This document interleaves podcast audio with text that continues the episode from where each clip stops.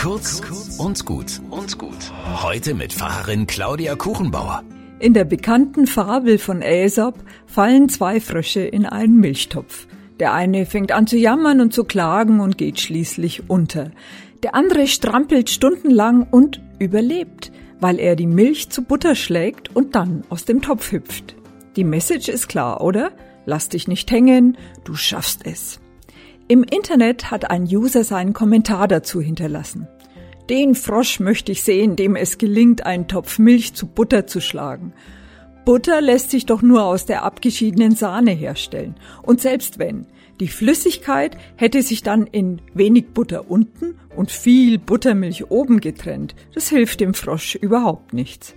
Er schlägt vor, der Frosch bleibt ruhig, hält nur immer den Kopf über der Milch und am Morgen kommt die Magd und setzt ihn dann ins Freie.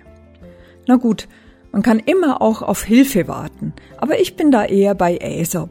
Unerwartete Möglichkeiten können sich auftun, vielleicht sogar Wunder, wenn man sich nicht fügt.